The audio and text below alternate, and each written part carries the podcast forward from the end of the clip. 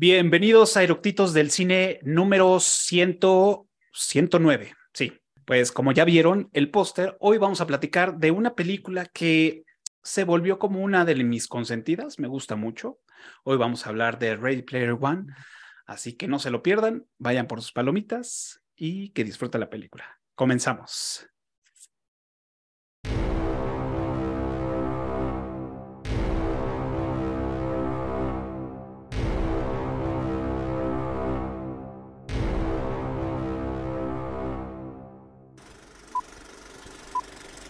¿Ya está grabando?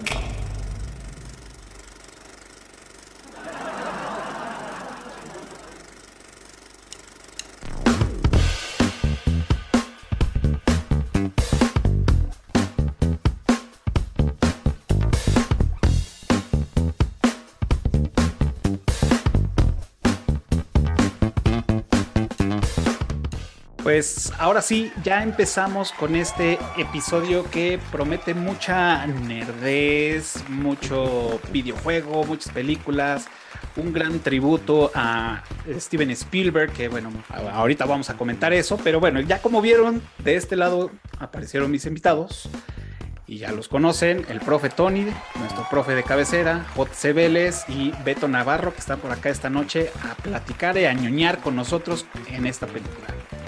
¿Qué tal? Buenas noches, ¿cómo están? ¿Qué hay, Cafa? ¿Cómo estás? Buenas noches y feliz año a todos. Gracias por la invitación. Y sí, feliz año y feliz Reyes y feliz Hanukkah y feliz todo. ya de todo, ya de todo, ya nos tocó. Beto, buenas noches. Creo que está teniendo Beto problemas con, con su audio. Bueno, en lo que en lo que llega Beto, este pues les doy también la bienvenida a los que se están conectando este, por Clubhouse. Buenas noches. También a los que están conectando en el en vivo de TikTok. Buenas noches, por acá los vemos. Y eh, pues Beto ahorita tiene un problema con, su audio. Entonces, ahorita que lo, que, lo, que lo ajuste, arrancamos con él. Y pues bueno, les recuerdo que todos los martes estamos en vivo. Eh, platicando con en Clubhouse, en TikTok. Hola Chio, buenas noches, buenas, buenas. Y em, pues bueno, vamos a arrancar con la pregunta de Chaleco. ¿Por qué les gusta esta película o por qué quieren platicar de esta película?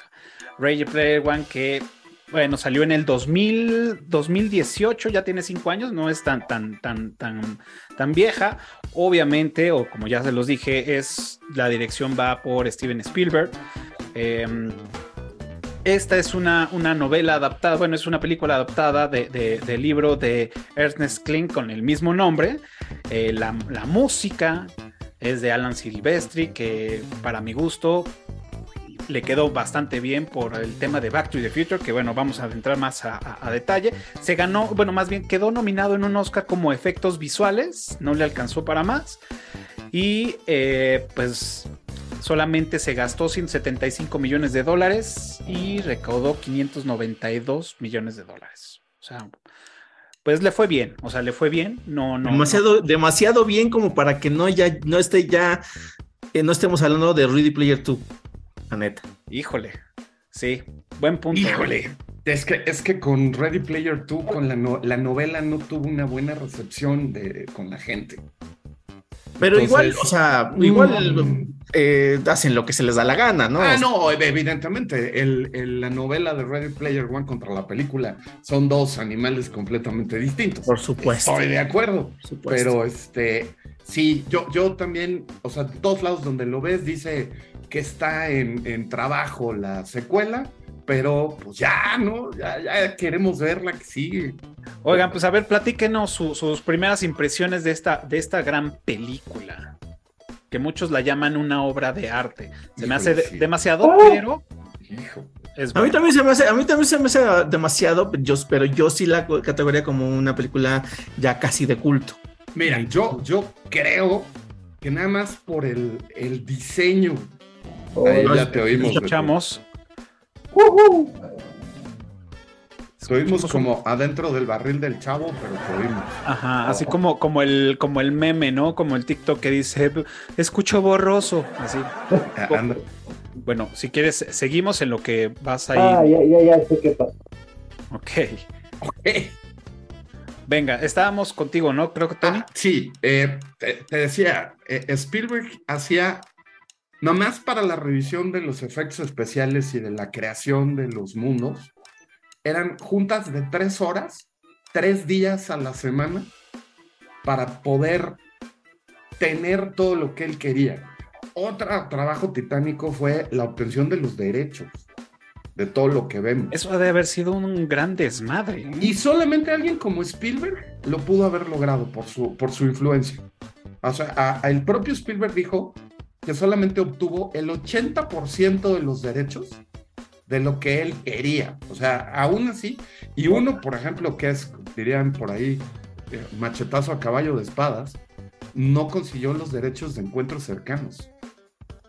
Quería meter ahí una, una referencia y ahí algo se atoró con, me parece que fue con Paramount, y, y, y nomás no se pudo, ¿no? Entonces, independientemente de que es una cosa visualmente hermosa, eh, que la, la, música, el soundtrack es una cosa también increíble, así que te llega aquí al, al corazón ochentero.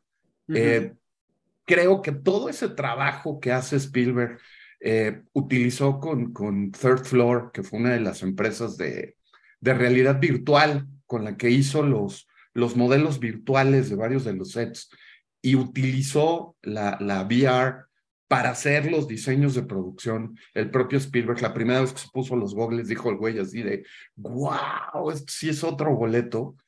Eh, creo que eh, ese, ese nivel de trabajo técnico sí merece poner eh, a un nivel de arte, como decías hace rato, de obra de arte, la, la película, independientemente que resulta una película muy divertida y, entrañable, ¿no? Eh, ahora, los Óscares le hicieron el feo, los BAFTAs le hicieron el feo, pues sin embargo, el, el, uno de los premios que es un poco ignorado, pero que es como de los importantes dentro de este rollo de las películas de género horror, ciencia ficción, que son los Saturns. Eh, Saturn le da a Ready Player One el premio de la mejor película de ciencia ficción de, de ese año. Entonces, pues sí, ignorada por, por, por la academia e incluso por los BAFTAs, pero los Saturn, que son los premios de, de la industria de, de, películas y series de género, le, lo premia como la, la mejor película sci-fi del año, ¿no? De ese año. Entonces, este, creo que además el reconocimiento que tiene de los fans es una cosa fantástica. Y el señor Spielberg sabe muy bien cómo llegarle al público en ese lado de, de la nostalgia, de, del recuerdo, digo, lo, lo ha manejado muy bien. Y creo que al final Ready Player One es una cosa redondita, ¿no? La, la película. A mí me encanta, ¿no? Entonces, no sé, este, JC, tú, tú qué, qué cómo, te pegó Ready, Player One cuando la viste la primera vez. Al parecer, yo creo que, que, que a JC le mama por, por el tweet que, que vi, entonces me interesa ver, me interesa escuchar qué, qué tiene al respecto. Venga. Me, me super mama esa película. Mira, em, esta película retrasó su estreno para no competir con, con episodio 8 de Star Wars. Con Star Wars. Eh, ¿De las Jedi? Eh, de las Jedi, exactamente, exactamente. La verdad es que, mira, eh, no, no, sé qué tanto tenga que ver, pero yo venía muy decepcionado de, de las Jedi. Oh, sí. La siguiente película que vi después de The Last Jedi fue Ready Player One y la vi en el cine. Y yo salí increíblemente maravillado de, de, del cine después de ver esta película.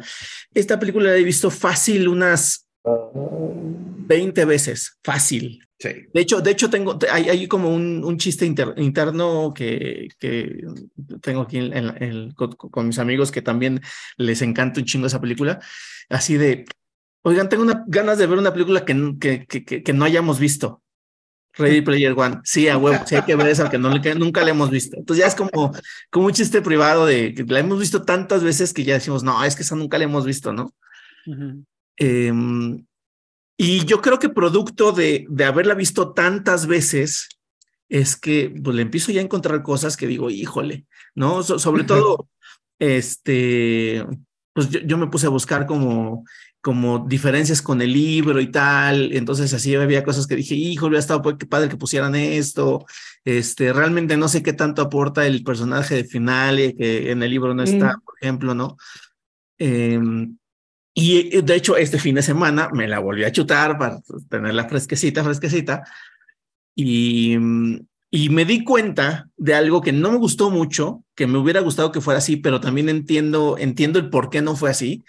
Y es que es una bomba de nostalgia esa película, ¿no? O sea, es una, es una, es una Gatling gun esa, es una machingón esa película de, de, nostalgia, ¿no? O sea, te acribilla con tantas referencias que, que, ves que la tiene, o sea, yo la he visto 20 veces y no, y estoy seguro que no he visto todas las referencias que tiene, ¿no?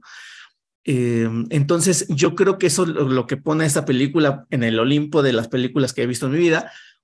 Sin embargo, me parece que de cierta manera esa nostalgia funciona como un distractor para que no te des cuenta que ponen muy en segundo plano el, la, historia. juego, la historia de los acertijos, ¿no? Sí. Eh, o sea, me parece que le podrían haber dado más protagonismo a cómo descifran los, este, los acertijos. O sea, el tercero ya de plano se lo saltaron completo. O sea, el tercero ya les valió madre, ¿no? Eh, digo, la verdad es que tú te fijas en, en, cómo vienen en el libro y cómo viene la película, sí vienen diferentes y si dices, ay, bueno, no es este, no son acertijos que te puedes encontrar en un libro de, Agatha Christie, pero, pero no están mal, la verdad es que no están mal. Y yo creo que si le hubieran echado un poquito más de ganitas a darle un seguimiento, este, si le hubieran dado tal vez esa libertad eh, creativa a, a, Klein, que, que de hecho él, mismo, él, mismo hizo el, el, el, guion de la película, el mismo autor del libro, este, nos hubieran entregado una película de tres horas, pero sin pedos. Sin pedos y, que hubiera estado, pero, o sea, es más, ni un segundo te hubieras despegado de la pantalla, ¿no? No, no hubiera sentido las tres horas. Exactamente, no hubiera sentido las tres horas o las cuatro horas si hubieran sido así. Si le hubieran dado el, el protagonismo necesario tanto al, conflicto de los personajes como a como a, la resolución de los, acertijos. La resolución de los acertijos. me parece clave la resolución de los acertijos. Y mira, la verdad es que eh, sí te da una buena embarradita del desarrollo de, del desarrollo de personaje. Eh, pero creo que pudo haber sido mejor, ¿no? Esa parte en donde están en la discoteca y, y Artemis le dice a, le dice a Wade, tú no vives en el mundo real, tú vives en esta, o sea, sí, y de hecho sí, y de hecho sí, y lo dejan, lo dejan claro, pero pudo haber sido un poco más crudo. Me hubiera gustado que hubiera sido un poco más crudo, más allá del y explotar, hicieron explotar este, pues su casa y la chingada, ¿no? O tal vez, o, repito, tal vez sea que le he visto tantas veces que ya digo, híjole, como que me falta más poncha aquí, ¿no? No, no sé. Pero sin duda, aún con todo y eso, para mí es una de las mejores películas que he visto en mi vida. Y no he visto pocas. No he visto tanto como ustedes, pero, pero la verdad es que es un pinche peliculón que si, si eres nacido en los ochentas, incluso tal vez noventas, no te la puedes perder. De acuerdo. Sí, yo, yo, la, yo la fui a ver al cine y recuerdo que salí del cine y dije, wow, esto está muy cabrón, la tengo que volver a ver. Oh, y, no, y, no, y, no, por no entenderle la trama, porque al final la trama es muy sencilla, o sea, no hay nada que entender, no, hay nada complejo, no, no nada, sino simplemente querer volver a apreciar todo lo que sucedía en pantalla. Los detalles. Los detalles, exacto. Entonces, tomando un poco el comentario que, que, que ahorita hizo JC, en algún momento pensé que me iba a abrumar tantas cosas que sucedían al mismo tiempo, que me iba a poder, que me iba a distraer de lo que realmente sucedía de la película por estar viendo el fondo, por estar viendo los detalles. Pero aquí es donde se agradece que la historia no fuera complicada, porque podía seguir la historia y, e ir admirando todas las madres que había puesto este güey en pantalla. Eso me gustó mucho. Este, también le he visto, no creo, no, no, no creo que más de siete veces la, haya visto, pero sí, sí está en el top de las películas que he visto más, ¿no? Por lo menos en el top ten de películas que he visto más, sí está. Y este, y a mí, lo primero que me enganchó fue que en el tráiler salió el DeLorean. Y como ya todos saben, soy fan, de, de, de, Back to the Future. Dije, no mames, esto lo tengo que ver sí o sí a huevo. Y después que la veo y, escucho la música de Back to the Future, me entero que fue este, mm, este Alan Silvestri el que hace la música, este, muchas referencias a la película. Entonces dije, no, huevo, o sea, no, pues, ¿qué más quiero, no? Y entonces empiezas a ver más y más de otras películas, de videojuegos y de todo, que me sentí como niño en feria, ¿no? Como cuando vas tu, primera vez que vas a la feria de Chapultepec o la primera vez que fuiste a Six Flags, así me sentí de, güey, puta, volteando para todos lados y que qué es lo que quiero ver primero, ¿no?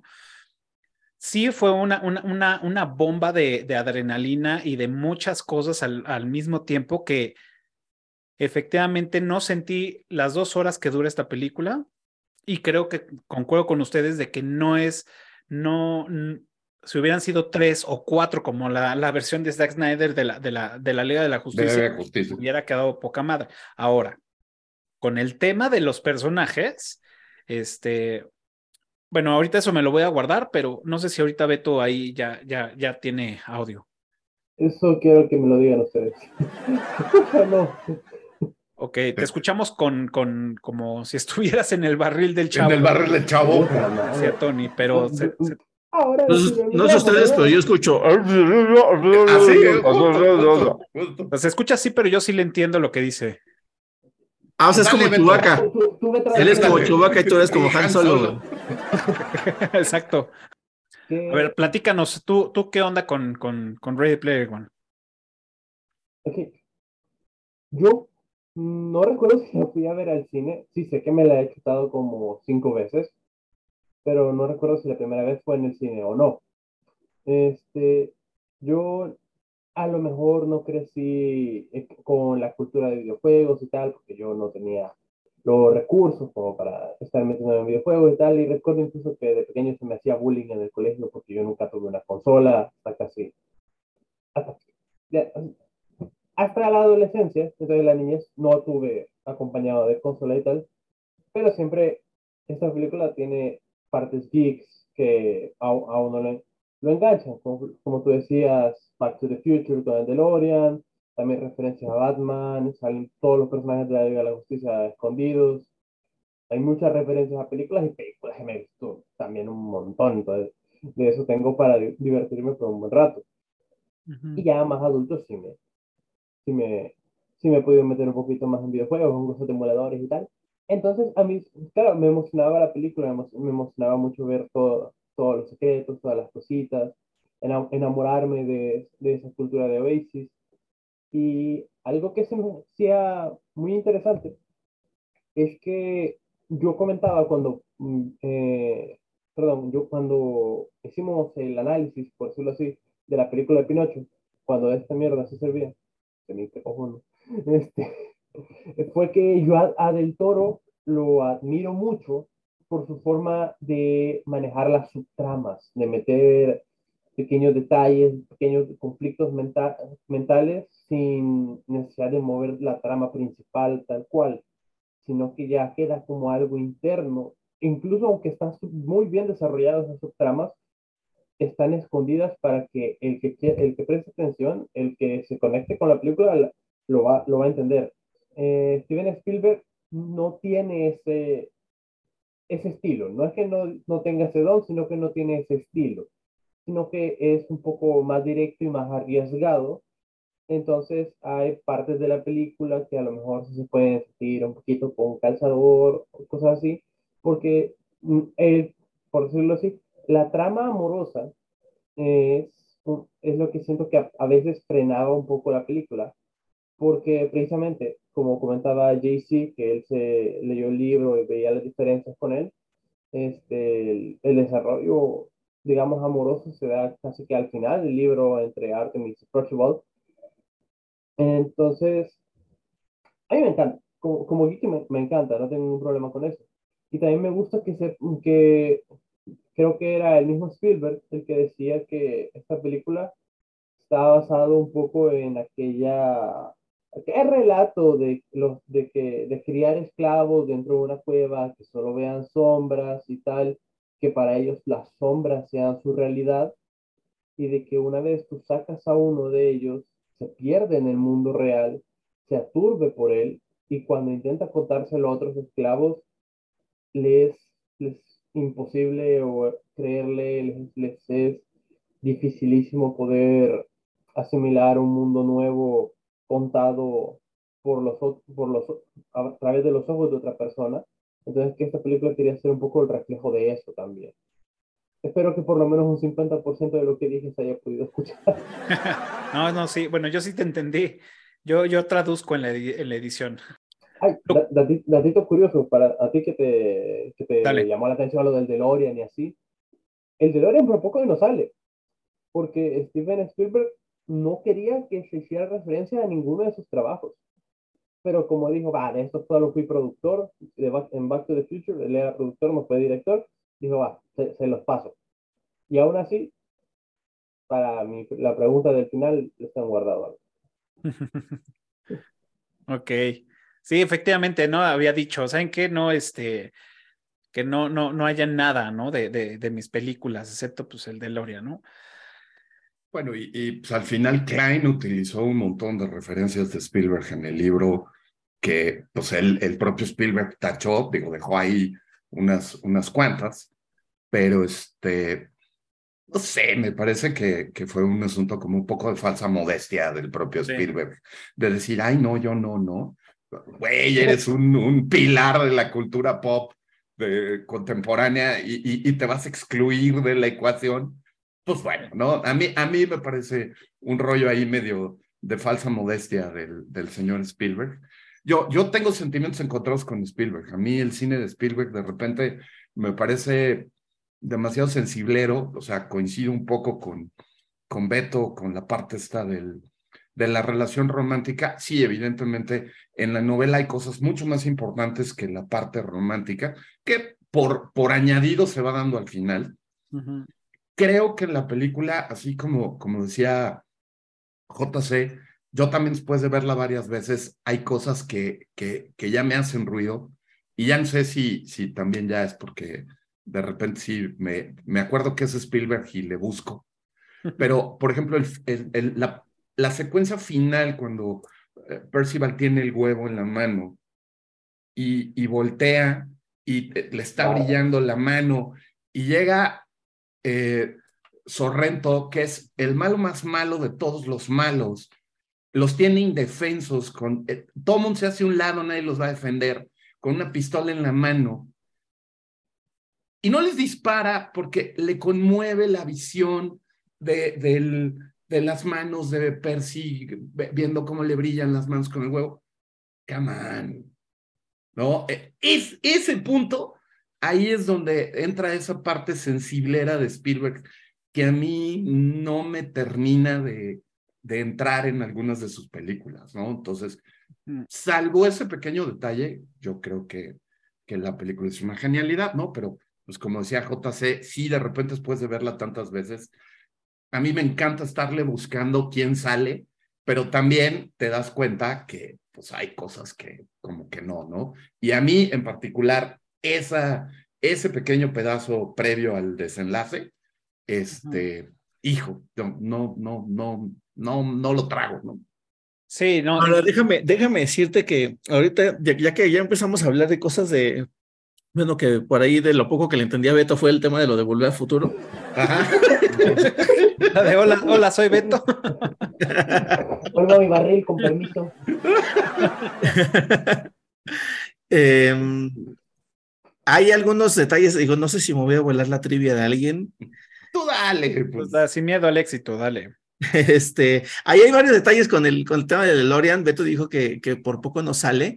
De hecho, en cuanto al tema del director, antes de Spielberg se consideró que fuera Christopher Nolan, Robert Zemeckis o este mm, eh, Peter Jackson, ¿no? también consideraron a Edgar Wright, el de Baby Driver. Sí, exacto. Sí, sí, sí, eso, está padre. Y hablando de Driver, eh, en la escena en la que tiene que manejar el DeLorean en reversa, este Parcival, eh, le habían instruido a que pues fuera volteando a ver por el retrovisor, ¿no? O sea, por la, por la, este, la ventana atrás. Pero ya después él dijo, es que no se puede, porque se supone que hay un capacitador de flujo ahí. Así es, Y trae ahí, la idea de abrir la puerta y voltear por atrás de, hacia afuera, ¿no? Exacto. Que yo cuando vi esa escena dije, a huevo, bien, ese detalle, bien por ellos. Sí. Sí, y claro. Sí, sí, es, bien, es una cosa bien cuidada. a mí, a mí yo la vi en el cine, yo creo que es una de esas películas que hay que ver en el cine para apreciarla en toda su gloria, ¿no?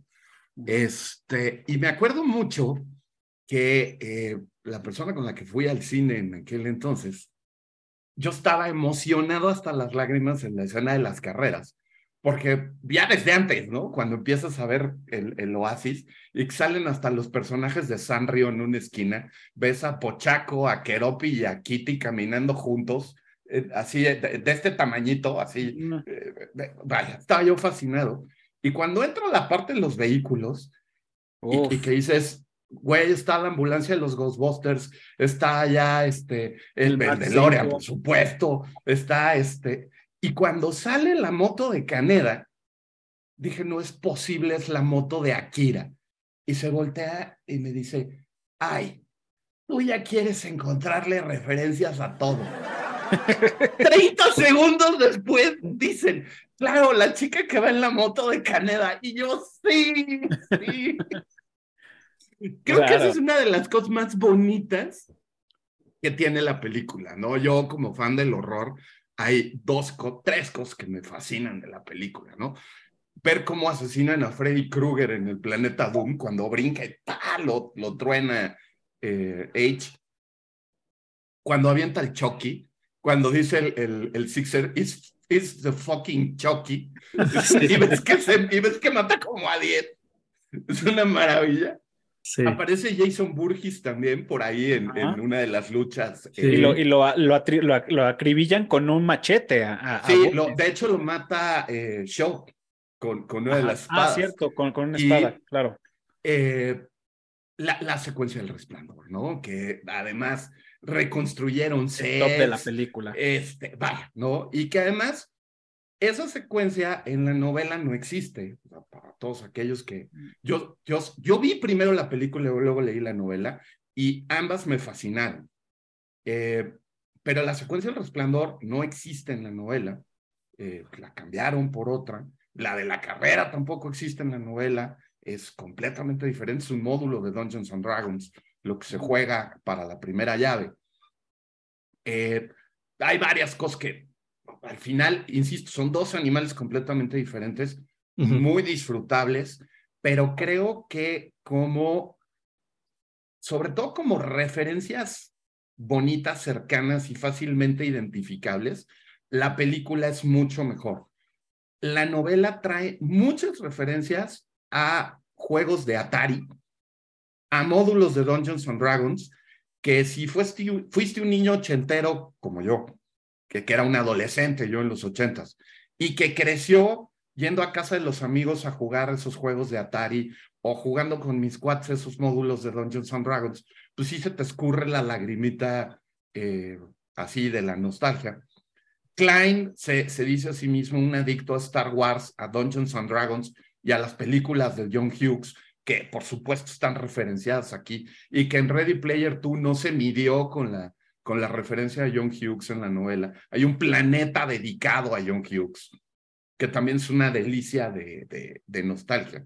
Acá, por ejemplo, la librería donde está eh, todo lo de, lo G, de, donde está el curador, la librería está modelada de acuerdo al, al donde castigan a los chicos de The Breakfast Club. The Breakfast Club, sí. Entonces, vaya, hay, una cantidad de cosas ahí que la película es mucho más fácil, mucho más cercano eh, eh, ver a Batman, ¿no? Incluso te lo enseñan, ¿no? Cuando dice escalar el Everest con Batman, cuando empieza la, cuando empieza la película, el, el batimóvil que derrapa cuando lo va a agarrar King Kong, que hasta el derrape del batimóvil hace na, na, ah. Entonces, bueno, o sea, hay, hay, ves a todos, como, como decía Beto, todos los superhéroes de DC, incluso ves a Harley Quinn ahí en el bar. Si uno busca detenidamente, está Boba Fett sentado también en el bar. Este, entonces, bueno, el libro es más complicado en cuanto a esas referencias, ¿no? Eh, son más oscuras, son más raras. Eh, algunos, pues, el que no jugó, incluso aquí en la película cuando dice que a, mí sí me palpitó el corazón cuando dice, destapo una tab, escucho a Durán Durán y juego Robotron. pues, pues, vaya, aquí no había tab en aquel entonces, pero pues te echabas tu coquita o tu frutzi. Y sí oías a Durán Durán jugando Robotron, pero pues yo puedo creer que a lo mejor muchos de los de los escuchas nacidos ya más para acá no tienen ni la más peregrina idea de quién es, de qué es Robotron, ¿no?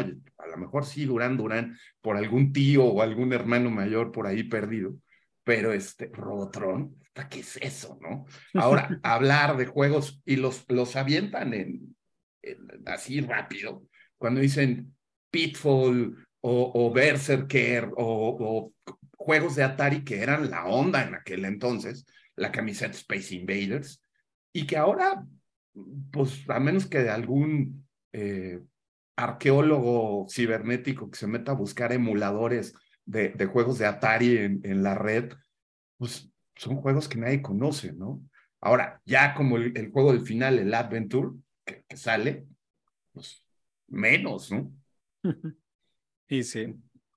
No, está, está cabrón, digo, no sé, yo no encontré por, por ninguna parte y espero no sea su trivia. Y si sí, pues bueno, de todos modos no la voy a decir porque no lo sé. Pero este, no encontré en ningún lado, solo eh, cuántos, eh, pues sí, cuántas eh, referencias hay en total, ¿no? Eh, Más de mil. Escuché un güey en un podcast que fue yo encontré 380 y tantas, este, que fue el más alto, ¿no? Otro güey dijo, yo, este, encontré, o sea, sus videos, ¿no? Todas las referencias, yo encontré todas, 150 y tantas, y yo así, güey, el otro cabrón encontró 300, digo, tan solo yo, yo, y eso que, que no, no, este, hay muchos juegos que no tengo, y muchas personas que no tengo ni puta idea de quiénes son, pero yo tan solo, este, me quedé pues como en los 120 más o menos, 120 y tantos que fui contando esta última vez. Y apenas iba, yo creo que eh, si lo ponemos en tiempo, yo creo que iba, yo creo que en la primera cuarta parte de la película, porque hay escenas donde hay un chingo de gente caminando y todos, todos y cada uno de ellos son referencia de algo. Los escenarios son referencia de algo, como bien lo decía Tony. todo, todo, todo, nada es gratuito o, o eh, y sobre todo cuando tienes una toma cerrada sobre algún objeto, Ajá. E, ese objeto es importante. Por ejemplo, cuando le da el huevo de, eh, de a, a, Sorrento. La frase de este, Marx. Eh, no, no. La caja de donde saca el huevo. Ah, claro. Es la caja de Gizmo de los Gremlins. Ajá, exacto. Entonces, a ese nivel de detalle, o, tienes el primer plano donde estás viendo a los personajes, pero atrás tienes una repisa con cositas. Cada cosita que está puesta en la repisa es, es a propósito. No, no, no es nomás para llenar espacio. Cuando están en el taller de, de H, ¿no? Está el póster de, de, de, de, Wilson, de Williams, o, ay, de George este, Wilson, ¿no? Que, que se está postulando para ser alcalde. Ah, sí, claro, sí, sí, sí. O sea, aparece ahí, ¿no? Y que supuestamente es como una ligera introducción de que H es mujer. Ajá, sí, sí, eso y cuando sale la, el fantasma desnudo de Latina en el resplandor. Ah, bueno. Cuando se le acerca y le dice, bueno, voy a, me voy a ir con la corriente. Ajá. Que ahí ya terminas de decir sí a huevo, claro. Ajá.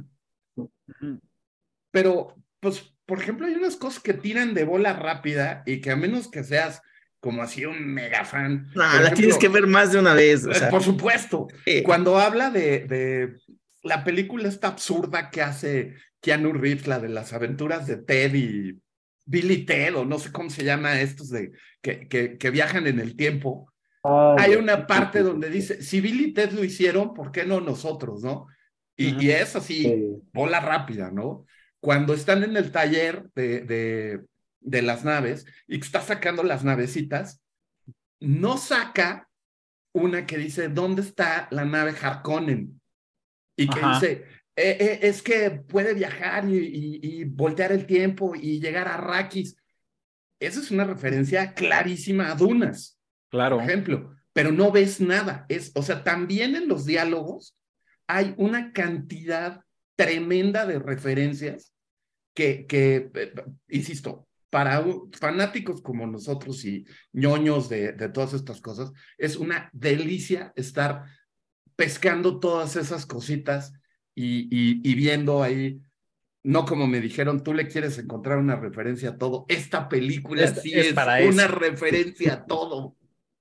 Sí, es que, o sea, un montón, o sea, en los, o sea, los diálogos que pasan al mismo tiempo que una referencia visual que está haciendo este eh, una acción de otra referencia de otra película, o sea, eh, cuando se cambian los trajes, este igual antes de ir a la fiesta, incluso, incluso la frase que le dice A-Rock, que por cierto también es un personaje que viene muy diferente en el libro. Totalmente. Eh, eh, pero cuando le dice la frase de ningún hombre que tiene amigos este, ha perdido, ah, claro. es, de, de, la vida, de la vida es bella. Claro. Bueno, el hechizo con el que activan el, el sí, huevo. me la ganaste, buena, sí, sí. Es, es, es de Excalibur, es de la película de Excalibur. Es tal cual. Yo no sabía, pero leí, Lo dice Merlín en Excalibur. Lo dice en Excalibur. Entonces, hijo, vaya, aparece Christine, hay un, hay un flashazo ahí donde ves en la línea de coches, ves a Christine, ¿no? Yo como fan del horror, e, estar agarrando esos pedacitos de cosas de horror que hay en, en la película son maravillosos, ¿no? Entonces, yo soy muy fan de Tron, por ejemplo, también. Ah. Entonces, ver las referencias hay que hacer a Tron. Ay, cuando quieras, y hacemos las dos. Sí, sí, sí. Este, eh, también, eh, digamos que yo no soy fan de la comedia romántica, pero amo las películas de John Hughes. Entonces, también esos, esos guiñitos a John Hughes, a mí me, sí son de los que me llenan el corazoncito, ¿no? Entonces, el, el cubo CMX, ¿no? O sea, ah, no, le claro, poner otro nombre. Claro, el cubo CMX porque te retrocede en el tiempo. O sea, es una. además, no o sea, pero, pero, sutil, elegante y una pinche obra maestra. no podía ser otra cosa más que un cubo de Rubik, además. Claro, claro. Oh, entonces. Y cuando decías lo de los outfits, ¿no? Cuando se ponen los outfits, que primero es el, el de Prince de Purple Rain, y de fondo se oye una canción de Prince. Eh, luego, cuando, thriller, obviamente, ¿no? Michael Jackson, el punk, Duran Duran, bueno, casi lloro porque por supuesto todos queríamos ser Simon Levon en algún momento. y entonces poderte poner el traje de, del video de Planet Earth, que además es ese, el, el, el que sale. Este, y bueno, acabar con el de Bukaru Banzai, que otra pinche película de culto medio obscura, y que es una delicia, porque además el Buckaroo Banzai es lo que todo el mundo hubiera querido ser, este aventurero, rockero, genio científico, salvador del mundo, todo en uno. Entonces, vaya, es, es, es fantástico, ¿no? También el, es, es, esa cantidad de referencias musicales que hay, también, y que en Ready Player 2 también se deja ir de boca con un planeta que está dedicado a Prince. Entonces, sí. Eh, eh, ahí hay que resolver también un acertijo, porque también lleva un poco la misma línea, y solamente un fanático a morir de Prince podría resolver esa, y además hay una batalla y con todas las variantes de Prince que tuvo en su época. Entonces, vaya, es, es, una cosa fantástica también, las referencias musicales de las cuales está lleno el, el, la película, ¿no?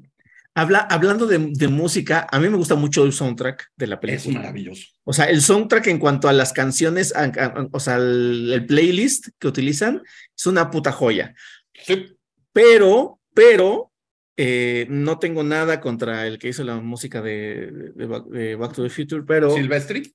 Ajá, pero una de las opciones para hacer el, el soundtrack, como lo hablamos en, un episodio justamente de, de Podcast Titánico, es que van de la pinche mano Steven Spielberg y, John Williams. Y, John Williams. y se lo pidieron a John Williams y maldita sea, no podía John Williams haciendo de otra. Que si hubiera sido yo, o sea, de nuevo, me, está bien, muy bien el de Back to the Future, pero si John Williams hubiera hecho el soundtrack de esa película, te cagas con lo que hubiera hecho yo, no tendría, yo no tendría. Yo sí lo extraño, ¿eh? Yo ah. sí, yo soy extraño a John Williams eh, Yo no tendría ningún tema, porque de hecho John Williams es de uno de mis favoritos compositores. De hecho, está arriba que, que Alan Silvestri. Alan Silvestri, nada más por, por el tema de Back to the Future. Back to the Future. Solamente. Pero uno de, de, mis favoritos también es este, o sea, dentro de mi top 5 de, de, de, compositores está este güey. Ahora bien, eh, o sea, es otra pregunta. Yo no he leído los libros, sí las, este, tengo... ¡Tachesote, cafa! Y ya lo sé.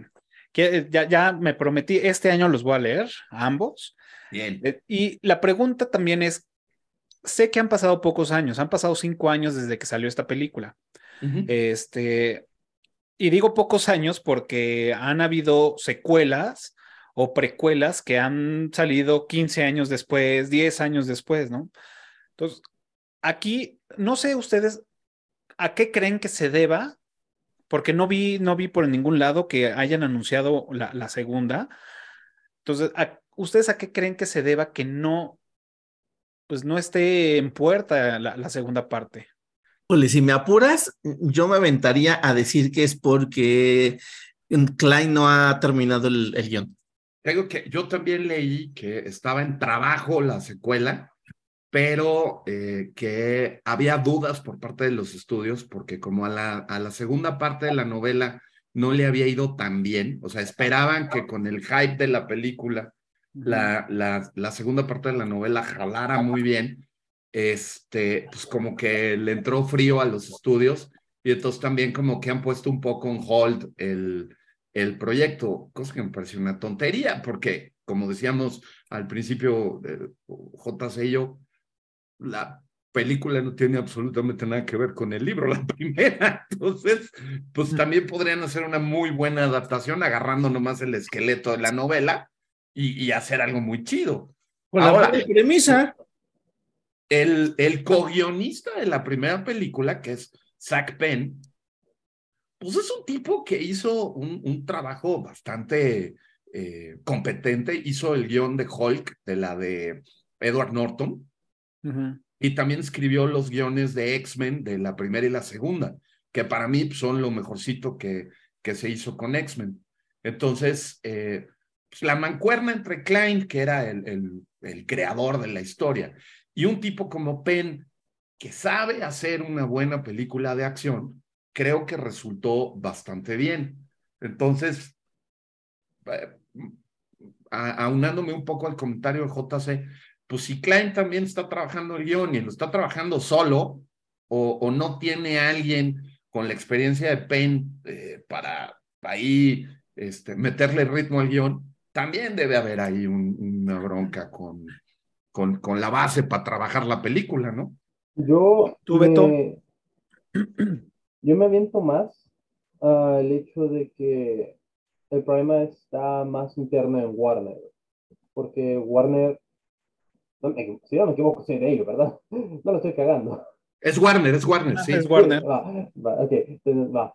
Porque si va seguido el libro de las noticias y todo, Warner tiene muchos problemas desde hace, que viene arrastrando desde antes de la pandemia con lo, con lo que son sus películas, con lo que son sus proyectos. Entonces, si analizas un poco el final de, o sea, el, bueno, si analizas superficialmente el final de Ready Player One, la película, no te da, porque yo no me he leído los libros tampoco, soy muy malo para leer. Yo por esta película dije, voy a leer un esplendor, ahí está, no lo no le he quitado el plástico.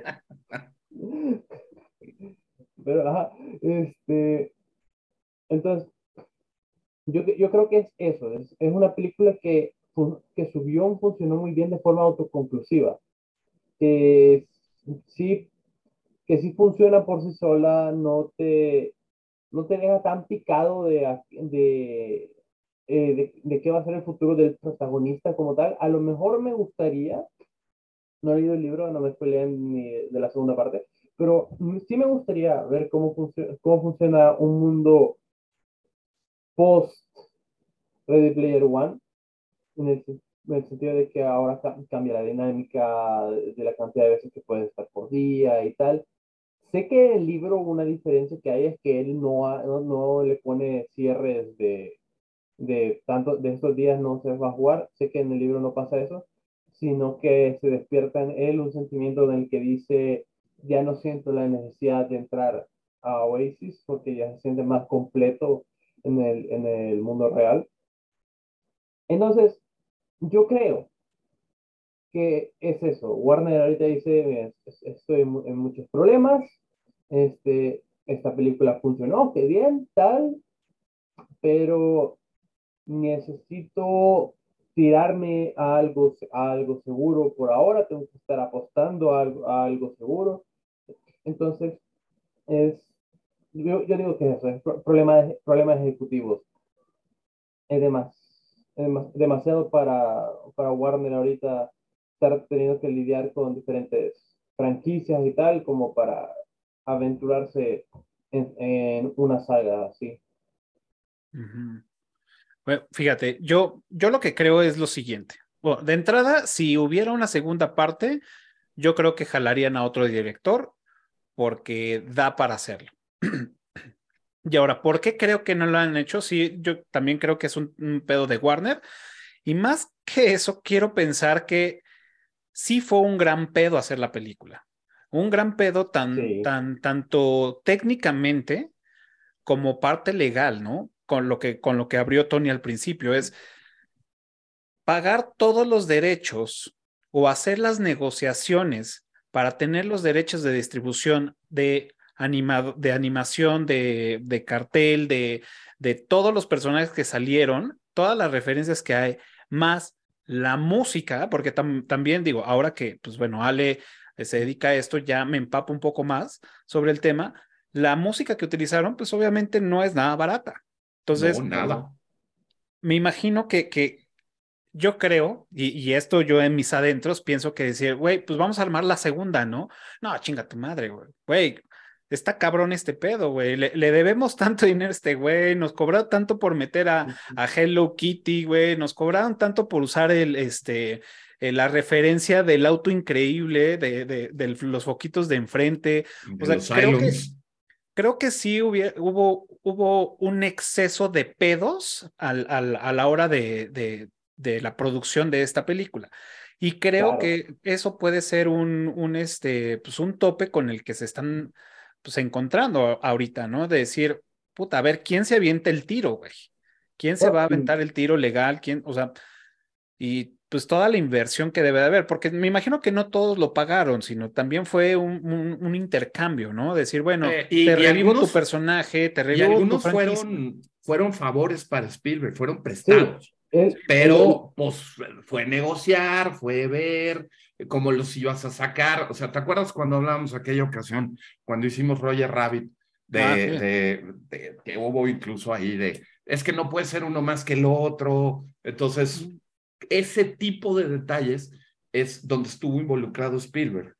Y bueno, o sea, no pagaron todo, hubo cosas que fueron prestadas, pero este, pues eso es, o sea, solamente un monstruo dentro de la industria del cine como Spielberg puede lograr ese tipo de tratos. Entonces, también puede ser una cuestión de, de, dificultad en ese sentido, porque además la primera película está dejando la vara altísima en, ese sentido las referencias, ¿no? Entonces, tienes una segunda donde aparece puro personaje genérico, pues entonces no, ¿no? Ahí, ahí ya. Ahí le tendrías que apostar muy duro a la historia. Pues sí. Ajá, entonces creo que, creo que por ahí no, o sea, como bien dices, ahora imagínate sentarte, si, si ahorita el güey que, que, que lleva más de 300 y fracción de, de, de referencias, pues 300 y fracción son las que se tuvo que sentar mínimo para negociar, más las que son de chaleco, de en dónde se va a exhibir, en qué, en qué plataforma, o sea, todas las negociaciones previas que tiene cualquier producción, más pues las que debe Todos de. los detallitos, ¿no? Ah, entonces, creo que sí es una labor muy titánica, es algo muy, muy, muy cabrón, que pues a lo mejor no se quieren aventar ese tiro otra vez, ¿no? Es muy probable. Entonces, eso va a convertir también a, a esta película en, ahora sí que one of a kind, ¿no? En una cosa única. Sí. Ya, ya es, ya es. Lo es, lo es. Ahora, la, la otra parte que, que, que, que quisiera eh, empapar un poco es, sí sabemos, nos- nos gusta el tema, nos gustan las referencias, nos gusta la cultura pop. Yo también soy un amante de la cultura pop. Me encanta el, te- el pedo retro, este, el- todo eso me, encanta, me fascina. Ya después de haberlas visto un par de veces, este, varias veces, empiezas a encontrar como, pues, estos huecos, ¿no? Huecos en la historia, cosas que no tienen sentido, cosas que, que pues sí, de alguna forma, la misma estructura de la película y toda la, la, la saturación de, de, cosas que tienes en pantalla, pues haces que, que pases por alto, ¿no? Esos, esos errores. Dices, bueno, pues una tras otra, ¿no? A la fecha lo sigo haciendo, ¿eh? O sea, veo y digo, güey, aquí la cagaron durísimo. Y digo, bueno, no pasa nada, me está dando lo que, lo que necesito ahorita, ¿no? Que es mi, mi, mi, mi dosis de, de, de, retro, ¿no? Entonces, como por poner un ejemplo, ¿no? Sabemos que, como bien lo había dicho Tony, ¿no? Este, este güey es el malo malísimo, Sorrento, este, sabemos que los malos pues tienen lana, son los mejores organizados, este, capacitan a sus, a sus, a sus este, muchachos, les dan prestaciones, todo, ¿no? O sea, realmente todo. Y para que un güey lo haga, pues es un güey que pues le gira la ardilla cabrón, ¿no? Que se la sabe todas, todas. Aquí lo que no me, lo que no cabe es que el güey tenga su contraseña pegado en un post y que no, no memorice, ¿no? Vamos, una secuencia de, nueve, de nueve números teniendo pues un, un negocio de ese, de ese, calibre, ¿no? Pues es que es, es que es, es que es refer, o sea, es no referencia, es sí, característica, también... es característica de un cabrón como el que le vale madre, no sí. le importa. Por eso sí. ves, por ejemplo, a los Sixers, son puro güey genérico. Los coches de los Sixers son todos iguales, son coches genéricos. Eso lo que está tratando de decir es que Sorrento es un tipo que es todo lo que no es el Oasis. Uh -huh. O sea, en Oasis tú puedes ser lo que sea y puedes tener lo que sea y convertirte en lo que sea. Y este güey es un avatar de él mismo uh -huh. que parece dibujado por Alex Ross, ¿no? Parece un Superman malo dibujado claro. por Alex Ross, ¿no? Pero es él, ¿no? Entonces, eh, aparece con su traje y su corbatita, ¿no? O sea, pudiéndote poner lo que sea y usar el pelo del color que quieras y todo. Este güey es él, ¿no? Entonces, es un tipo que no entiende lo que es el oasis y que es un, un, un güey que lo ve nada más como un negocio, ¿no? Como esta oportunidad enorme de, de, de ser quien quieras ahí dentro, ¿no? Uh -huh. Entonces, eh, lo de la contraseña, además, me parece también que es como este rollo de, eh, este güey es un pinche viejito, que además ni, ni para aprenderse la contraseña, ¿no? Así como tu, tu mamá o tu abuelita tienen su contraseña apuntada en algún lado y pegada en la computadora, este, pues este güey es lo mismo, ¿no?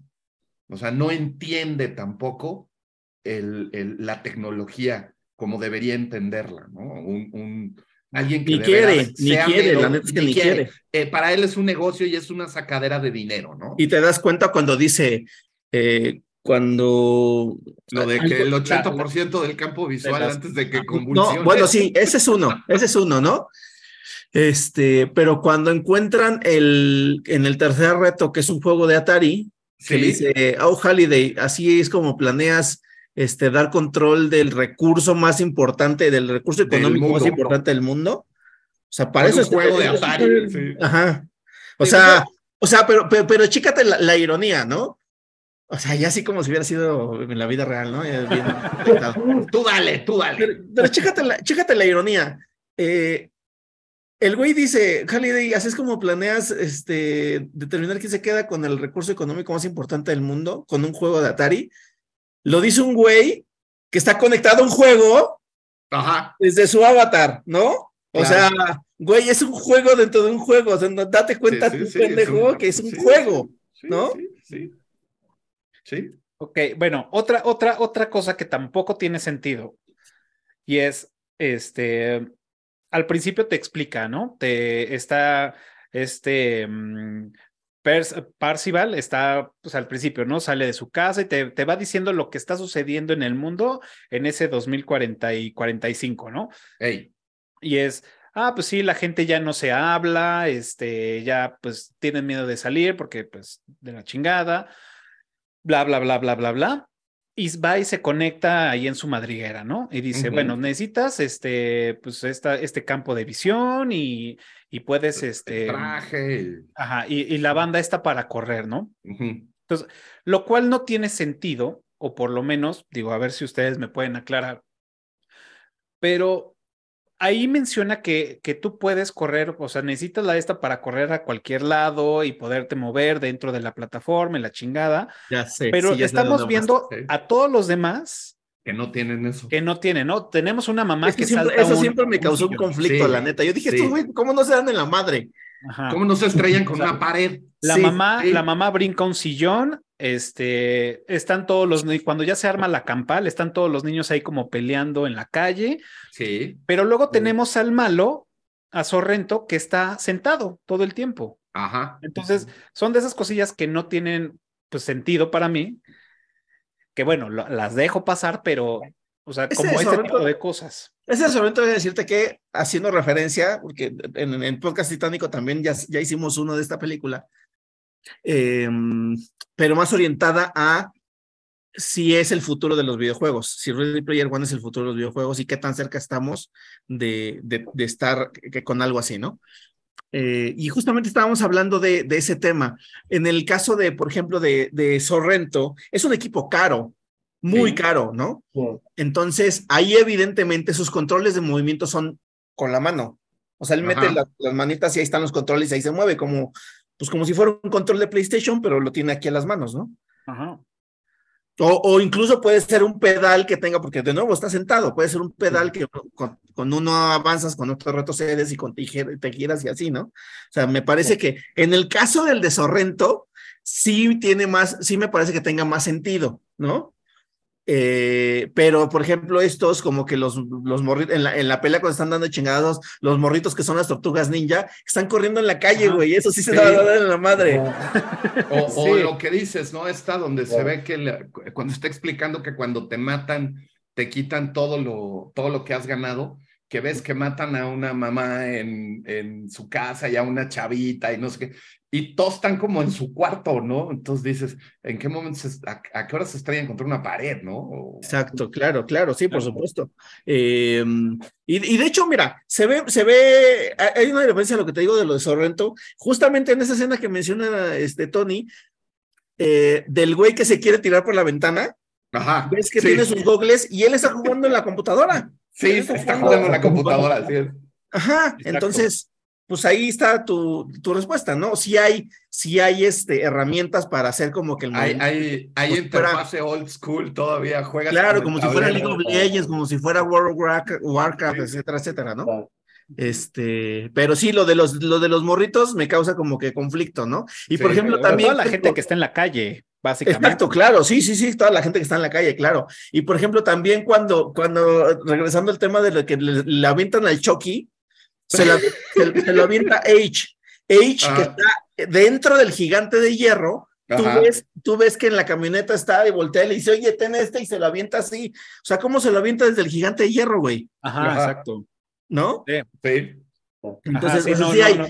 Sí Ay, hay cosas que eh, sí dices, mm, y son cosas que te digo que con el tiempo yo empecé, o sea, mientras más la veo, cosas que digo, no, no mames, eso cómo, güey, ¿no? Sí. Pero es porque las he estado viendo y viendo y viendo y Sí. viendo. La y- otra, otra cosa es, o sea, seamos realistas, también la historia de los personajes, los personajes no, no evolucionan, o sea, no hay, no hay nada, o sea, el, el, el, el gran tema o la gran premisa de la historia en este caso es que Parcival se enamore y le dé el beso, o sea, Y básicamente... que no sea como Halliday. Ajá, que no sea como él.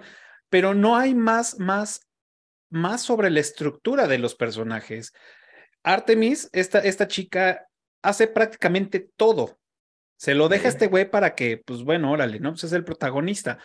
Ella tiene más desarrollo, pero tampoco lo, lo, lo, lo, explotan. O sea, te dicen, güey, esta vieja pertenece a un pedo de rebelión. O sea, dice, ah, güey, o sea, viene, porque aparte es como la jefa. Sí, está, pesada, más, está pesada. Güeyes más huevudos que, que ella, lo, lo, le hacen caso y le traen y todo.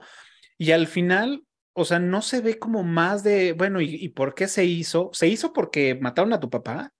Y tú este, mm. prendiste las antorchas para todos, para que sigan un ideal que es tuyo, pero que a lo mejor los convenciste de alguna otra forma, ¿no?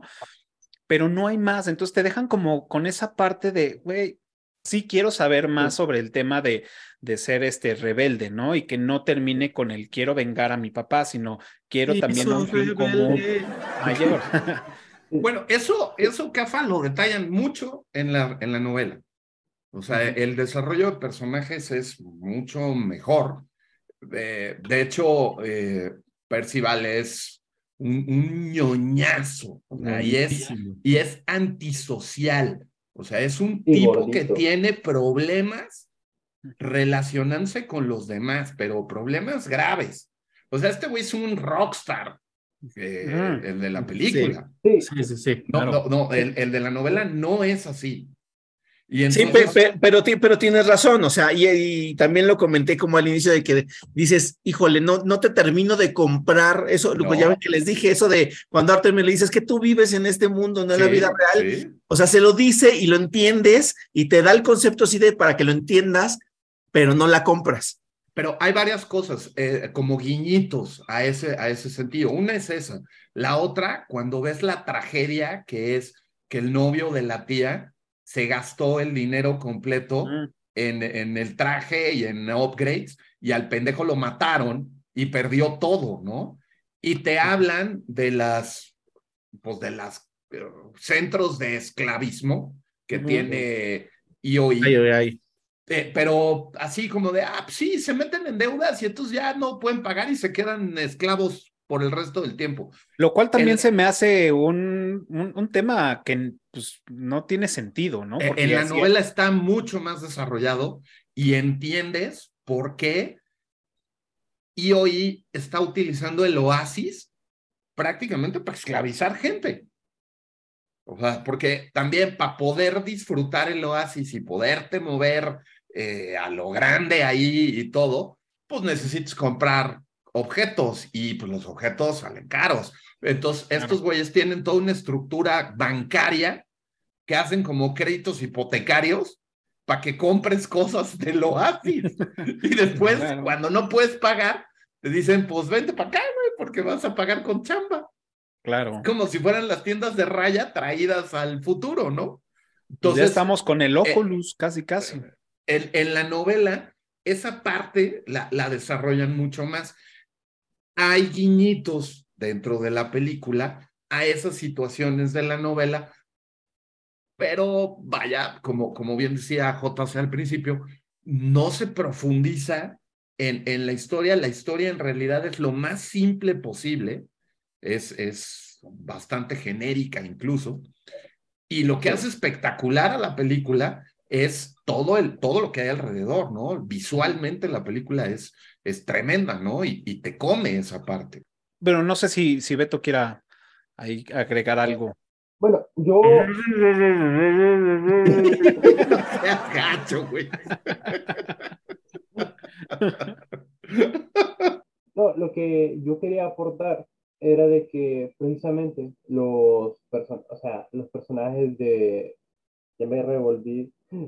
Percival y Artemis, perdón. Ajá, ajá. Claro, ellos ellos dos, yo veo que los trataron mucho e incluso me da un poquito de, de risa.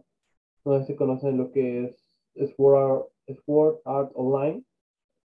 Los trataron muy como Kirito y Asuna. El chico que es héroe porque era su destino, de la nada le gusta a todas, e, es buenísimo en lo que hace casi que a la primera, eh, entiende todo sin necesidad de que se lo expliquen y la chica que, se, que de, buenas a primeras ya se está derritiendo por él, que básicamente se desvive para que él logre el objetivo más allá de las ambiciones propias que ella pueda tener. Esa, Y a, mí me da ese, ese juego, porque World Online precisamente trata de gente que queda atrapada en un mundo de realidad virtual y que no puede salir hasta que cumpla ciertos objetivos. Entonces, me, da, risa que se hayan, no, o sea, no en el mal sentido, pero sí, que hayan, hayan jugado con eso, de usar ese molde que muchas veces es criticado de un personaje un poco vacío o por lo menos falta de credibilidad para sus motivaciones, por decirlo así. Ahora, creo que ahí también tendremos que recordar que estamos hablando de Steven Spielberg. Entonces, ese tipo de personajes, tal cual como los describe Beto, de el héroe, que es su destino, que todo lo puede, que es maravilloso y guapísimo, y, como dije yo, el rockstar, y la chica que eh, eh, con, con, esta parte un poco emotiva de, pues es que de estos cuates mataron a mi papá y estos infelices mataron a mi tía y a todos mis vecinos y, en fin, ¿no? creo que ese es muy el camino en que eh, Spielberg plantea a, sus héroes, ¿no? Y a sus personajes eh, de manera general, ¿no? Sí, tal cual, les, les, les hace el típico camino del héroe. Eh, iniciar, tener, mostrar, mostrar su objetivo, tener una caída, una redención y luego con eso el impulso hacia el final, el típico camino del héroe. La, Así, de, del libro de texto, tal cual. tal cual. Él así lo maneja, es por eso que se puede decir que la historia es tan, tan simplista y que se sostiene en base a las referencias, pero, y puede llegar a afectar a los personajes, pero en sí no siento que afecte tanto, porque no creo que el, público objetivo para esta película claramente éramos personas como nosotros, que veníamos a divertirnos con, con lo que vemos, con lo que escuchamos y tal, con sentirnos emocionados de saber que aquello que nos emociona se está compartiendo en, en, todo el mundo y que se está disfrutando por todo el mundo y que está siendo, está siendo valorado, es como un, no, es un abrazar el no estoy solo en tu, en tu lado geek, friki y todo. Pero sí siento que se pudo. Entonces, siento que a lo mejor para usaron ese modelo de personaje precisamente porque es más fácil enganchar, porque es un modelo de personaje un poco plano.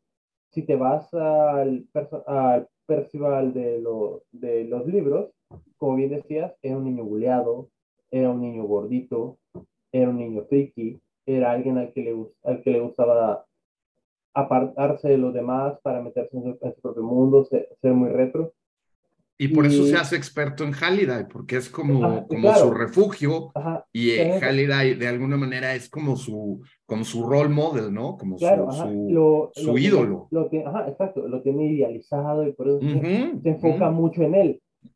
¿Cuántas personas, pero cuando haces una película independientemente de que quiera sostenerla a base de, de curiosidades, de easter eggs y todo eso, la productora o el, o el mismo Steven Spielberg, que ya tiene fogueo en esto, sabe que no va, que el público objetivo es, o sea, el público objetivo puede ser uno, pero quieres que todos, todo el, público posible compre las entradas, no solo al que, que le gustan los 80, no solo el que le gustan las películas, no solo al que le gusten los videojuegos, quiere captar la mayor atención de todos. Entonces, ¿qué hace? Eh, publicita la película con este, con este gran hit y les das un personaje fácil de relacionar. Que, que, porque, a ver, yo si era el gordito apartado del salón y que, se me, y que se ponía a jugar Pokémon todo el día y tal, lo sigo haciendo, pero no es el punto, claro. Pero ¿cuántos más se van a identificar con eso? Si yo sé que en mi mismo salón yo era, éramos un grupito de tres contra todos los demás desmadrosos del salón. Pero, pero Spielberg no va a ir, o ninguna productora de cine va a ir por los tres, quiera todo el salón. Entonces, por eso se crea esa clase de construcción. Además, incluso podríamos decir que es como un héroe de videojuego. A, final de cuentas, ¿no? Que bueno, ahora ya hablar de héroe de videojuego en estos en, este tiempo, sí ya implica un grado más complejo de personaje, pero si nos vamos al, al principio, sí, claro, Kratos, por ejemplo.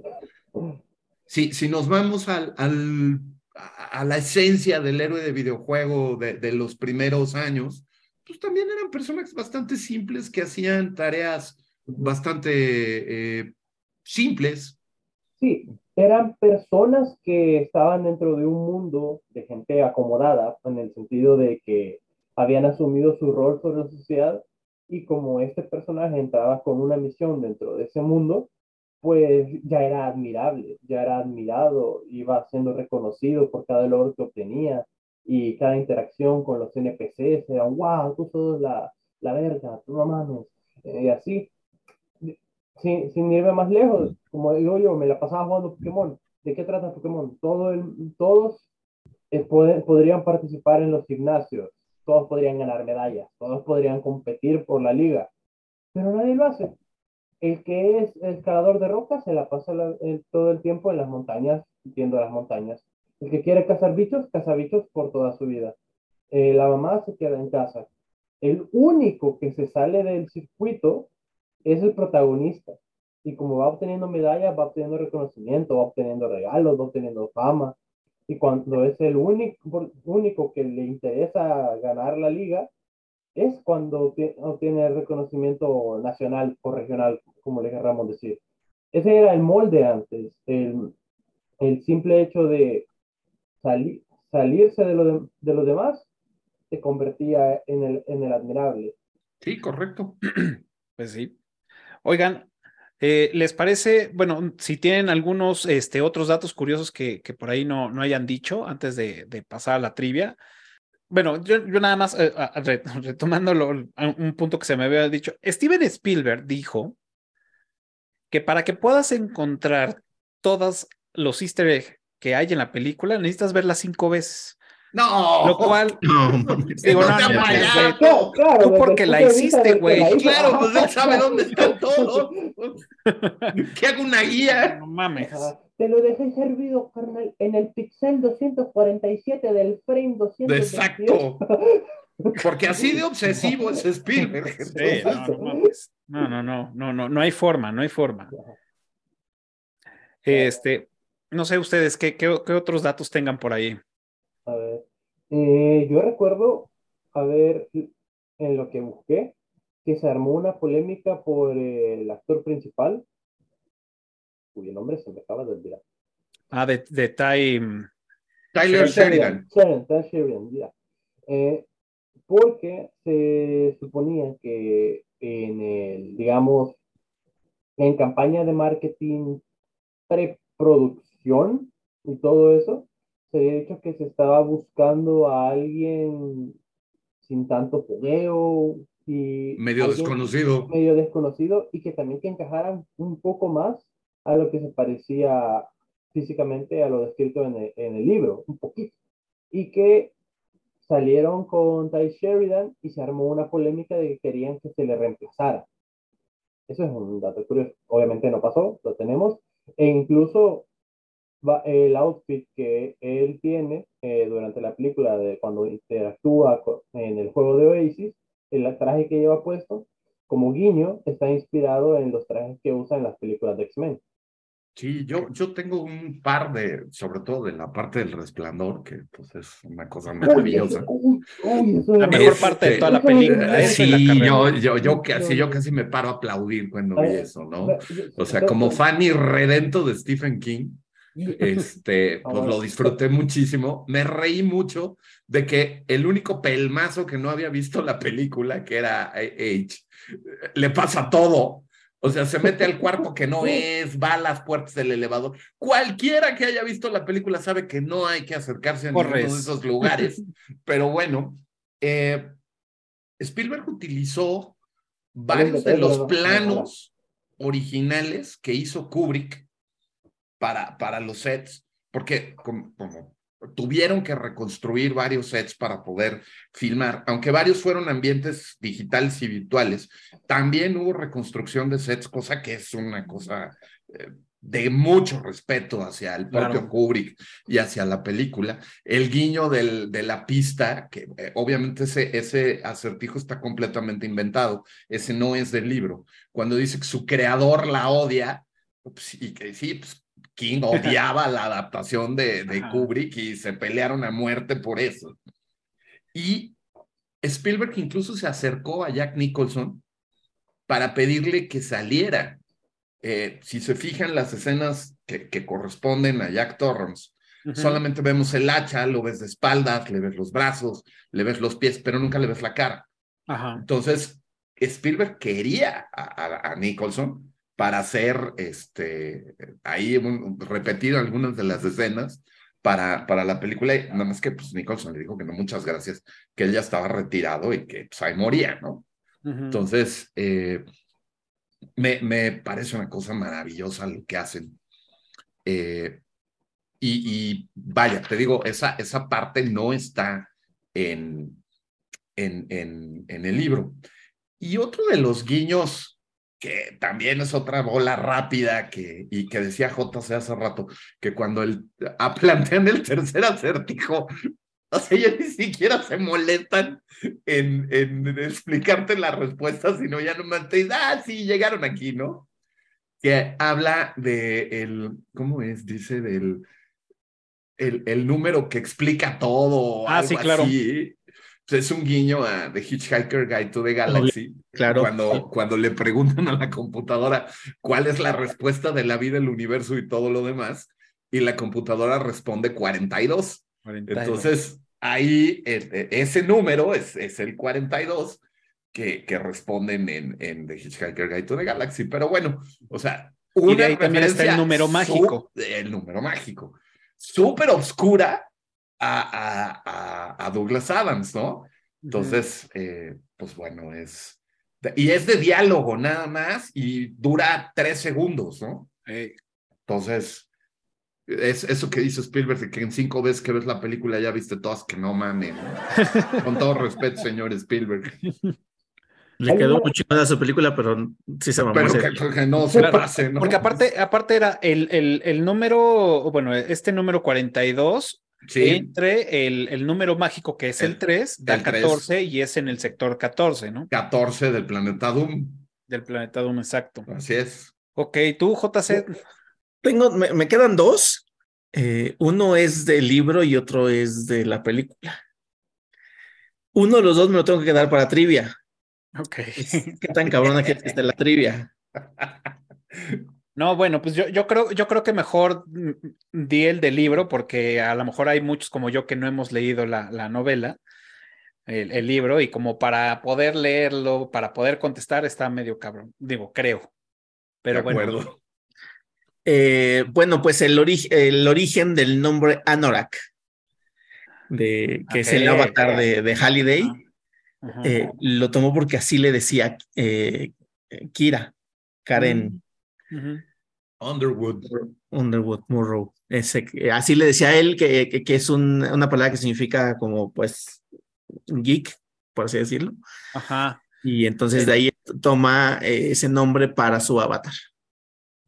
Ah, que, o sea, que, que más bien lo usan, ese es como más de, de, de, de Inglaterra, ¿no? Más de, de por allá.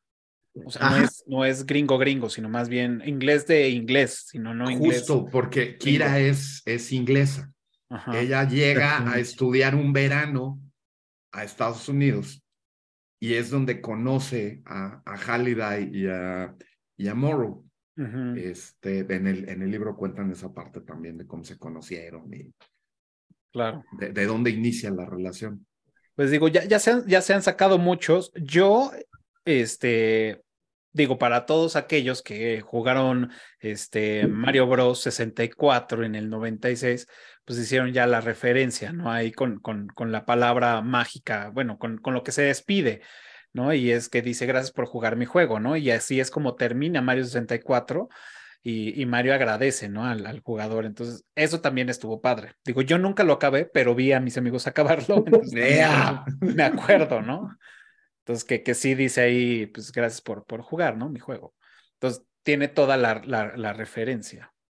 Ah, sí, y hablando de, de- de frases, este, está este que pensé que él que iba a decir Tony hace rato, pero no. ¿Cuál, cuál? Eh, el cuando le dice Halliday a, a este Parcival eh, que el mundo real es el único lugar donde puede con- encontrar una comida Decente. decente. Mm, Esa, esa frase es de Groucho Marx. Correcto. O sea, era marxista Halliday. Pues sí. sí. Que es el único lugar donde se puede conseguir un, bis- un buen bistec, ¿no? Un buen bistec, exacto. Exacto. Tú, este, Beto, ¿algún otro dato curioso antes de pasar a la trivia? Ya. Yo, esto no es de mi autoría. Esto es más una interpretación que le da, que encontré de una persona que pueden buscar su canal en YouTube. Se llama Jordi Maquiavelo. No sé si ustedes lo ubiquen. Eh, tiene 300 mil suscriptores en la, en la verga. Ya cumplió mi sueño el cabrón. Pero el punto es, él en esta escena del resplandor me dejó bastante impactado un análisis que él hizo, porque al final del resplandor, de la película del resplandor, se muestra a Jack Torrance en un mural de fotos, en una fotografía en la que la lógica plantea que no podría estar porque la foto es de antes de su nacimiento, pero que se encuentra con todos los fantasmas de la, que, de la casa y se encuentra al centro. ¿Qué pasa cuando, cuando llegas al, al- en, en Ready Player One? Cuando van hacia de- al resplandor, a la llave y todo esto, está la foto de Holiday y esta chica rota, eh, a la que él nunca le habló y tal, a salir, pero nunca pudo llegar a nada con ella. Y le muestran que sí, que cuando unen las, dos las dos fotografías, o sea, cuando unen las dos partes de la fotografía, se puede ver un escenario similar al que, es, al que aparece en la fotografía de Jack Torrance en el, en el Resplandor, en la fotografía que él sale. Y esto, él decía, que podía ser una referencia que, al igual que Jack Torrance se vio consumido por el, por Overlook. el, por, por el Overlook, por el, por el hotel, es Holiday se dejó demasiado sumergir dentro del mundo digital que él había creado a tal punto que no pudo conectar con las cosas que él más amaba y se quedó encerrado ahí por siempre, aunque él no quiera. Y que es por eso que el desafío es lograr lo que él no, no hizo, que sacar a bailar a, a la chica que él quería. Y que por eso también la, lo ro- rodean, a- la rodean a ella de zombies, porque piensa él desde su punto de vista, Hol- Holiday, que la dejó vagar dentro de un mundo de gente sin cerebro y sin corazón que no la podría apreciar. Qué interesante, ¿eh? Mira, Qué romántico. También. Pero bueno, es una película de Spielberg, entonces tiene que haber romanticismo, no, no, no lo puede evitar. si se me escuchara bien. Sería aún más emotivo. A huevo. En los comentarios, puta, si lo hubiera entendido, Beto se le veía bien inspirado. cabrón". Tendríamos una lagrimita. Pues muy bien, señores. Pues ahora sí es el momento de pasar a la trivia. Y recuerden, los primeros que contesten correctamente en la caja de comentarios de este video, o también desde Spotify, que también nos pueden ahí este, contactar y, y escribir. Este, pues bueno, se van a llevar el reconocimiento con bombo y platillo. Y también, aprovechando que está aquí el profe Tony, pues este, su, su beca para los próximos cursos. Correcto. Así que, ¿quién empieza con su trivia? Yo antes que me la ganen, todos vimos al DeLorean, ¿no? Ajá. Bueno, el DeLorean que sale en Ready Player One es idéntico al que sale en la película, excepto por una cosa que tomaron de otro auto. ¿Qué es y de qué auto es? Sí. Es muy buena. Yo como me perdí el principio de la charla, no sé si dijeron esto, así que eh, la voy a soltar y ustedes miren si está repetido. Este, el nombre real de Percival, o sea, Wayden, um, todo eso, hace, una, hace referencia a un videojuego. ¿Qué videojuego es? Fíjate, esa sí no me la sé. Bueno, hubo otra persona que quería hacer la adaptación de la novela. Es alguien también famoso, pero que no tiene nada que ver con el mundo del cine, más bien es un músico. Y trató de hacer la adaptación y cuando se dio cuenta, pues Spielberg le ganó. Entonces, él mismo dice que cuando dijo, sí, ya, ya tenía la idea de todo, y que dijo, ahora sí la voy a hacer, chin, lástima Margarito, pues que Spielberg ya se quedó con, con todo y lo va a hacer él, ¿no? Entonces, este, este músico de, música, digamos, electrónica, intentó hacer una adaptación de, de Ready Player One y la quería hacer también para el cine. Entonces, ¿quién es este que se le frustró su intento de adaptación? Ok, eso tampoco me la sé. Parece, suena interesante, ¿eh?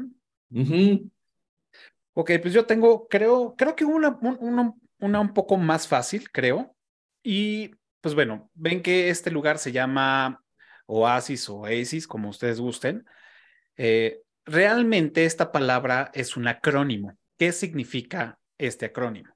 Pues bueno, señores, aquí ya está la trivia de, esta, de, este, de este episodio, así que los primeros que contesten se van a llevar este, su beca para los cursos del profe Tony, que ya más adelante nos va a platicar qué, qué trae en puerta, y obviamente el respeto y admiración de todos nosotros.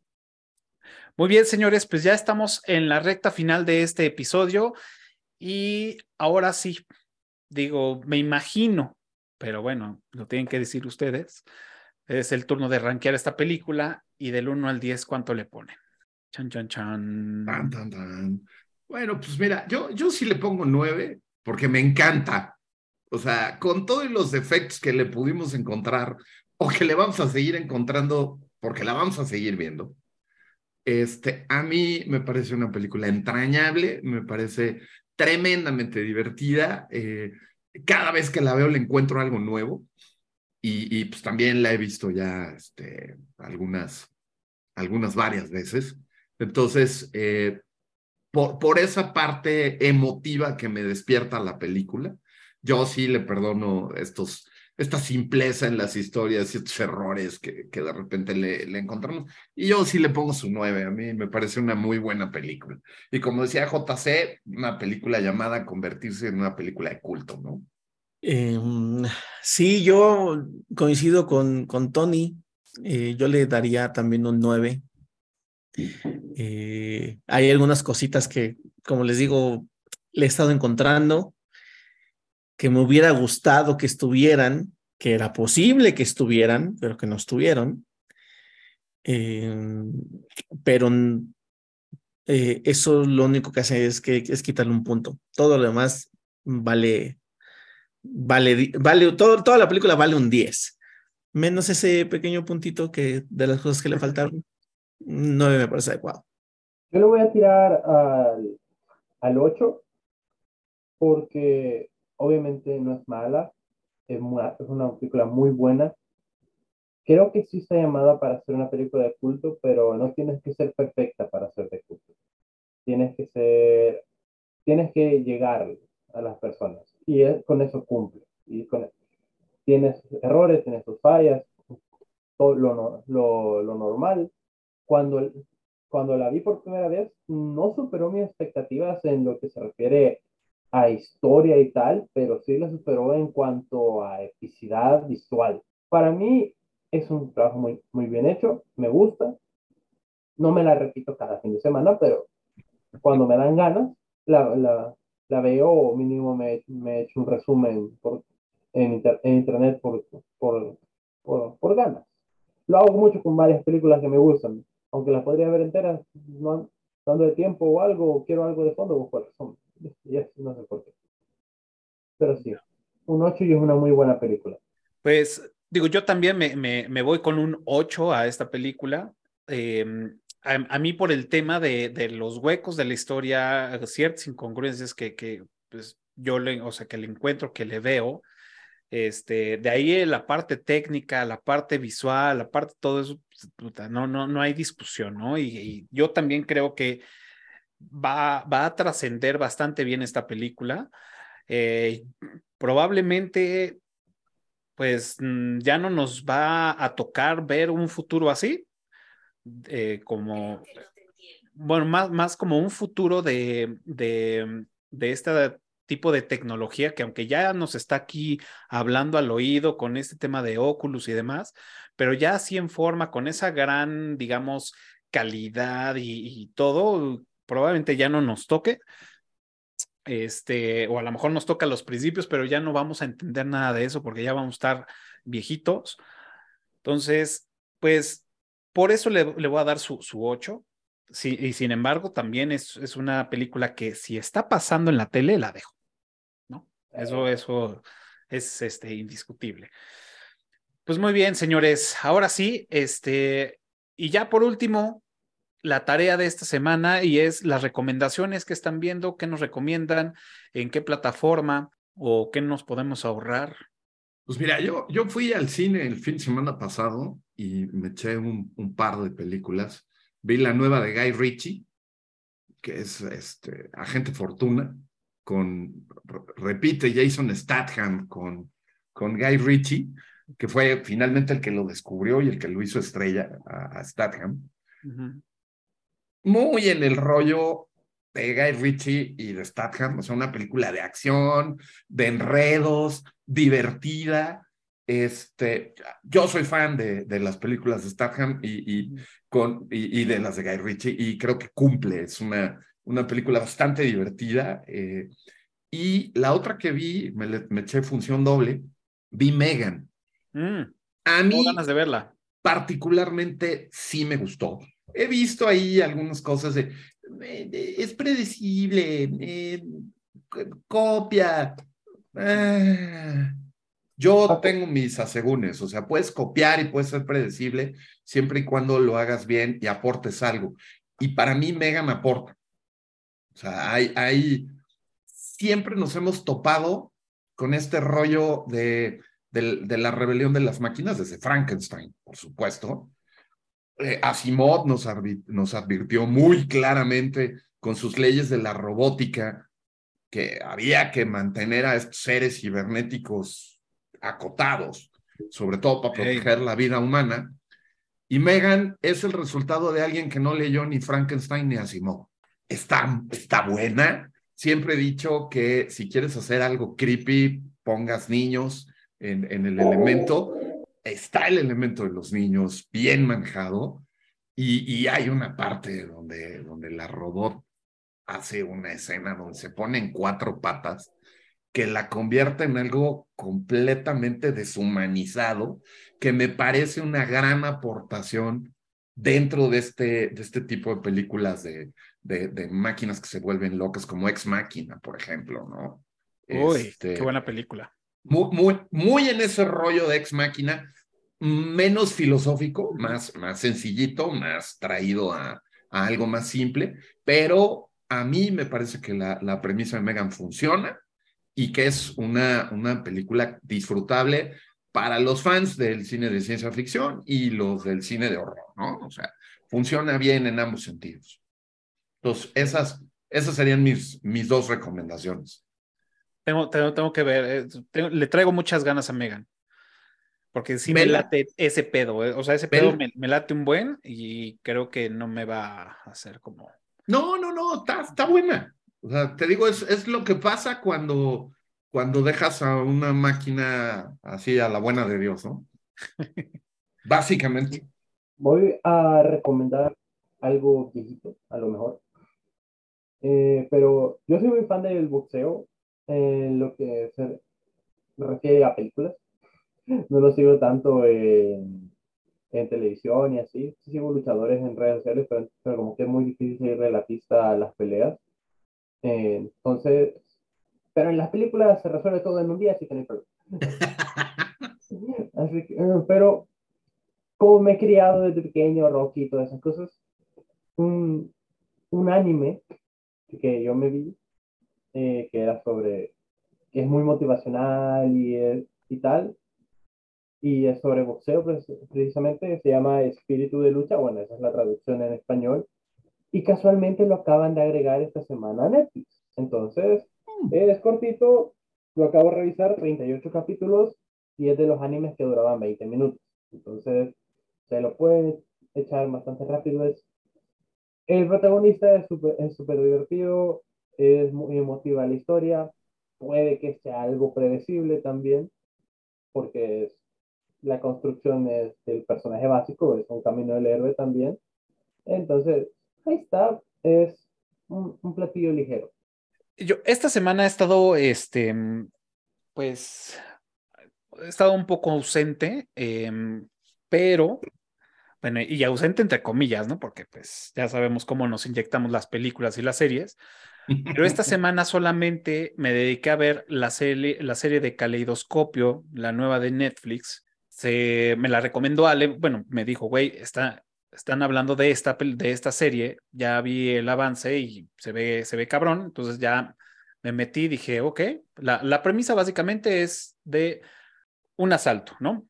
Es un asalto, pero el calidoscopio, lo interesante de esta serie es que los 10 capítulos que tiene, 9 o 10 capítulos, creo que son 9, los 9 capítulos que tiene, el orden varía por usuario de, de Netflix.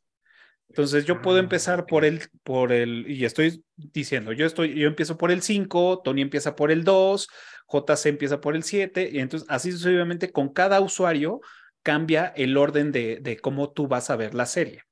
Lo cual se me hizo bastante interesante. En lugar de números son colores, ¿no? Entonces es por eso es caleidoscopio. Ya la terminé de ver hace, hace rato, la, la, la terminé de ver y este todavía la sigo procesando. Se me hizo interesante pero este, creo que sí, la trama va mucho, me, recordó a muchas películas, este, de, de, de, cuando roban algo o series como La Casa de Papel, Ocean Eleven, este, todo este, este tipo de películas, es muy similar el, el corte, pero tiene, tiene su, su encanto. Entonces, pero no, no quiero mencionar más porque pues ya caería en spoilers. Este, de hecho, ahí ando preparando el Erutitos en corto para platicarles de esta, de esta serie. Véanla, está, está bastante entretenida y este concepto está, está bueno, pero si conoces a alguien que ya la empezó a ver y puedas compartir con él en qué orden les está cayendo, ¿no? Okay. Entonces, eso es como lo, lo, lo interesante, ¿no? De, de, de, esta, de esta serie. Así que, pues véanla, está en Netflix, se acaba de estrenar el primero, creo que de enero o una madre así. Y, y ya, digo, he, he, estado, les digo, no, no he visto nada más. Este fin de semana, al parecer, vamos, voy a poder ver Avatar ya para preparar el episodio. este... ¿Avatar la serie o Avatar la que está en cines? Eh, Avatar, la de ahorita, la de los monos azules. La de Cameron. La de Cameron, exacto. Este, y pues ya.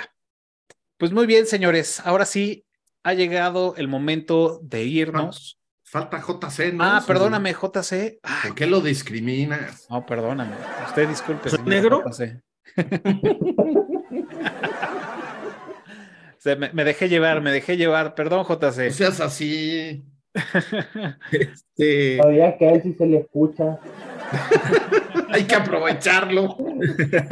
sí. Eh, la recomendación de película, eh, y ahora que mencionó, Tony mencionó a Guy Ritchie, uh -huh. voy a recomendar una película que me hubiera encantado que dirigiera Guy Ritchie, pero, eh, pero no la dirigió, pero no está mal. No, espérate, sí es de Guy Ritchie. La que no dirigió Ritchie fue la de Trambala y esa me quedé con las ganas. No, esta sí la dirigió Guy Ritchie. Este, de hecho, fue la que dirigió antes de esta, que se llama Los Caballeros. Ajá. Eh, Muy de buena. nuevo, este, este. Muy buena. Sí, sí, sí, sí. Es este. Esta, esta, esta película, este más bien cine de, de situación, Uh -huh. que genera Guy Ritchie es, es, es, tiene un toque este cabrón para. Sí, sí, y, sí. y en esta película lo podemos apreciar súper bien. Me encanta la fotografía, la ambientación, el vestuario, la historia y la manera de la que dirigen. Me parece una película, esa es otra película que el día que hagas un eruditos, ahí voy a estar, oh, cueste sí. lo que cueste, porque es una gran película, Los sí. Caballeros. Los Caballeros. Es con este Matthew McConaughey, Uh -huh. eh, y fue, fue el, este, el lanzamiento de la fama de cómo se llama este compa. Eh, de, bueno, ahorita te digo cómo se llama, porque es, es fíjate, es este Charlie Hunnam. Ajá. Charlie Hunnam. No le he eh, visto, güey. Sí me dan ganas. Vela, está, no Muy tiene desperdicio. No, no tiene desperdicio, te lo prometo. Eh, y Colin Farrell, también sale Colin Farrell, también haciendo un papel, papel, Maravilloso el, papel de Colin Farrell. es, espectacular. Sí, sí, correcto, correcto. Eh, y sale Hugh Grant también haciendo un, un, gran papel. Un gran papel, es cierto. Sí, sí, sí. Ah, pues en esta de, de Agente Fortuna también sale Hugh Grant. Ah, mira, mira, sí la voy a ver, sí la voy a ver. Statham y Hugh Grant. Sí, fíjate, desde que, desde que vi los pósters, porque no he visto el tráiler, desde que vi los pósters, me llamó la atención. Y ahora que sé que la dirige él y sé quiénes salen, es, más es Guy Ritchie. Es Guy Ritchie. Sí, sí, sí. Eh, bueno, esa es la, la recomendación de película y la recomendación de serie. Eh, ya se la había platicado Cafa en otro momento. Es una, es una serie argentina que está en Star Plus, eh, que es con Guillermo Franchella, que se llama El Encargado. Es, bueno, Guillermo Franchella, quien no lo conoce, es un actor de hace muchos años de Argentina, muy, muy reconocido. Salió en el cine mexicano en Rudy Cursi haciendo la de Batuta. Eh, a mí me gustan mucho las películas de, de, Franchella, se me hace como, no sé, este, lo equipararía con algún actor mexicano, pero prefiero no. Es muy, es muy, puede, ser, puede ser un lugar muy pantanoso, ¿eh? Sí, sí, sí, por eso, dije, mm, mejor no. Eh, Mira, hasta Beto dijo, ya me voy a la chingada. Este, ajá, entonces, eh, bueno, es muy buen actor. Guillermo Franchella, de hecho, tiene un, este Jorge, ¿cómo se llama? Pinarello, le hizo un, le dedicó un video en el, el, multiverso Franchella.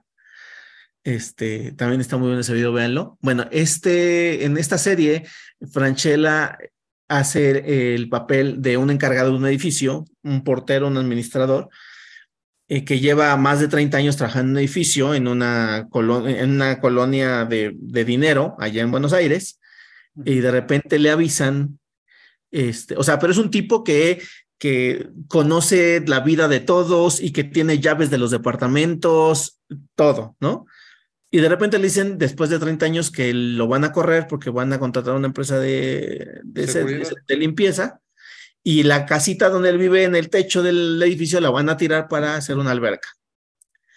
Le dicen eso al güey que te conoce toda la vida y que tiene llaves de tu casa. Mira nomás. Entonces, esa es la premisa. Es, lleva una temporada apenas, pero la verdad es que está bastante buena. Ok. Eh, suena, suena, suena bien, suena bien. Podría, podría haber. nunca he visto nada de ese güey. O sea, lo, lo ubico perfecto, pero no, no, Nunca he visto nada de ese güey, creo. Es, es cagadón, es cagadón. O sea, es, una serie para desconectarte un poco, la verdad. Es una serie para desconectarte un poco. Tampoco es, no es caleidoscopio, güey, pero pues te quieres desconectar un rato, esta está buena. Va, vientos. Pues bueno, ahora sí, señores, este, ha llegado el momento de despedirnos. muchas gracias por, por haber estado aquí conmigo, platicar de, de, de esta película que ya le traía ganas. Eh, también, eh, también quiero agradecer a todos los que se conectaron en Clubhouse, que todavía por acá, por acá andan, a Chio, este, a Lau, a, este, a Sara, este, bueno, pues todos los que entraron y salieron, también por acá en TikTok, que pues, nos siguen también en los en vivos.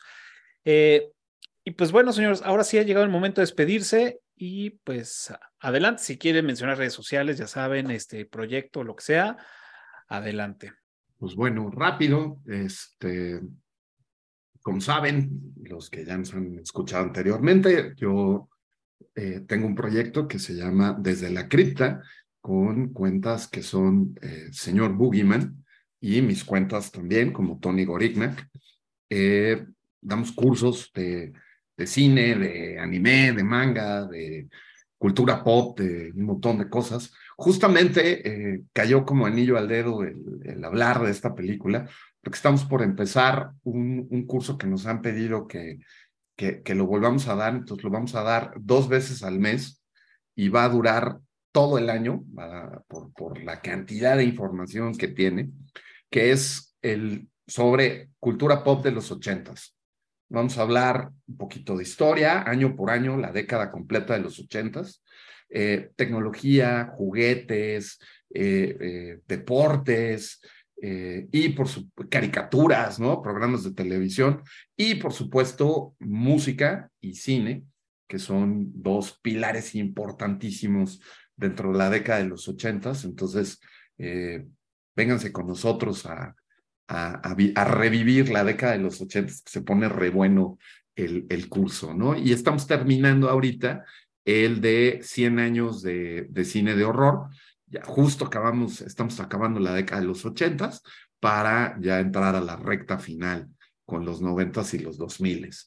Entonces, eso es en, Ah, y estamos por lanzar la segunda temporada del podcast de, Refritorama, el buen Alberto Rojas y yo, y eh, pues por ahí se los estaremos anunciando el estreno de la segunda temporada. Gracias, Cafa, por invitarme, como siempre. Yo me divierto muchísimo y la paso excelente. Gracias a ti, Tony, gracias. Y por, y por el obsequio de, la, de las de la sí, así que pónganse sí, para, para, el curso ochentero, sí. Bueno, pues eh, gracias, Cafa, como siempre, aquí en los mejores momentos. Eh, yo tengo un podcast en el cual estamos de vacaciones y mañana tampoco vamos a grabar porque mañana es mi cumpleaños. ¡Felicidades! Ah, claro. Gracias, de gracias, hecho, De hecho, para todos los que están viendo ahorita en jueves, ayer fue el cumpleaños de JC. Sí, efectivamente, sí, sí, sí. Este, bueno, hoy ayer va a ser fue mi cumpleaños. este, y bueno, pues entonces pues no, no, no vamos a grabar, pero eh, ya espero la próxima semana que retomar eh, las grabaciones de Podcast Titánico. En este podcast, bueno, como escucharon, hablamos de Ready Player One desde la perspectiva de los videojuegos y pues la verdad es que hablamos de lo que se nos ponga enfrente, ¿no? Puede ser fútbol, puede ser este, em, el universo Marvel, puede ser Star Wars, puede ser videojuegos, eh, música, lo que se nos ponga enfrente, ¿no? Entonces nos encuentran en redes como Podcast Titánico y estamos también en las plataformas más populares de podcast. Excelente, muchas gracias JC y feliz cumpleaños. Espero que la pases y la hayas pasado bien, así que todo chingón. sí, el capítulo de Big Bang Theory en el que analizan el, el verbo fue haber estado, está correcto. Yo me acordé de lo, yo me acordé de lo mismo y quería, decirlo, pero no me acordé, no me acordé de la conjugación, entonces ya pues, se dice cualquier cosa. Muchas gracias, Cafa, por, por invitarme otra, otra vez a tu programa. JC, espero hayas tenido, fueras, pudieras tener, haber tenido un buen cumpleaños este 2023. Eh, yo voy agarrando de a poquito a poquito el ritmo en redes sociales. De momento, lo que, lo que estoy intentando activar más ahorita es mi Twitter donde estoy hablando de las noticias que más me interesan del cine que van saliendo. También estoy metido en el, en el tema de, de, Pokémon Go, por si alguien me, me quiere decir por eso. Y también suelto cosas de fútbol a veces, de vida cotidiana, cualquier cosa que se me vaya ocurriendo por ahí, lo, lo voy soltando. Y para poquito a poquito ir, ir retomando el ritmo, como, como digo, ojalá me puedan seguir y acompañar en este viajecito. Prometo arreglar el micro. Bien. sí, pues sí, fue, fue una lástima que, que, que te perdiéramos el, el, audio claro, pero bueno, de todos modos, vamos a ver qué podemos hacer en la, en la edición. Esperamos que podamos hacer algo. Pues señores, muchas gracias por haber venido y platicar aquí conmigo de esta gran película. Como saben, pues nosotros estamos en todas las redes sociales como Eructitos del Cine también pueden escuchar este episodio y cualquier otro en su plataforma favorita de podcast, iTunes, Spotify. Recuerden, en Spotify ya también pueden contactarnos. Pueden ver el video este, de podcast en, en, Spotify. Ya, ya, ya, lo, ya permite la plataforma. Y este, donde inició todo esto aquí en YouTube. Y si ya llegaron a este momento, háganos el paro y denle suscribirse, pulgar arriba y píquenle la campanita que nos va a ayudar muchísimo para seguir en, en este camino este, para poder llegar a más gente, hacer esta comunidad más grande y pues bueno, todo lo que requiera, ¿no? Para, para esto. No les cuesta nada, nada más un clic y ya estamos listos. Ya saben, todos los jueves a las 12 del día, un nuevo episodio de Eructitos del Cine. Y señores, muchas gracias nuevamente por haber platicado conmigo. en el Clubhouse y en TikTok, que ya estamos con eso en los en vivos. Y pues ya estamos, señores. Nos vemos el próximo jueves en otro episodio. Cuídense mucho. Chao.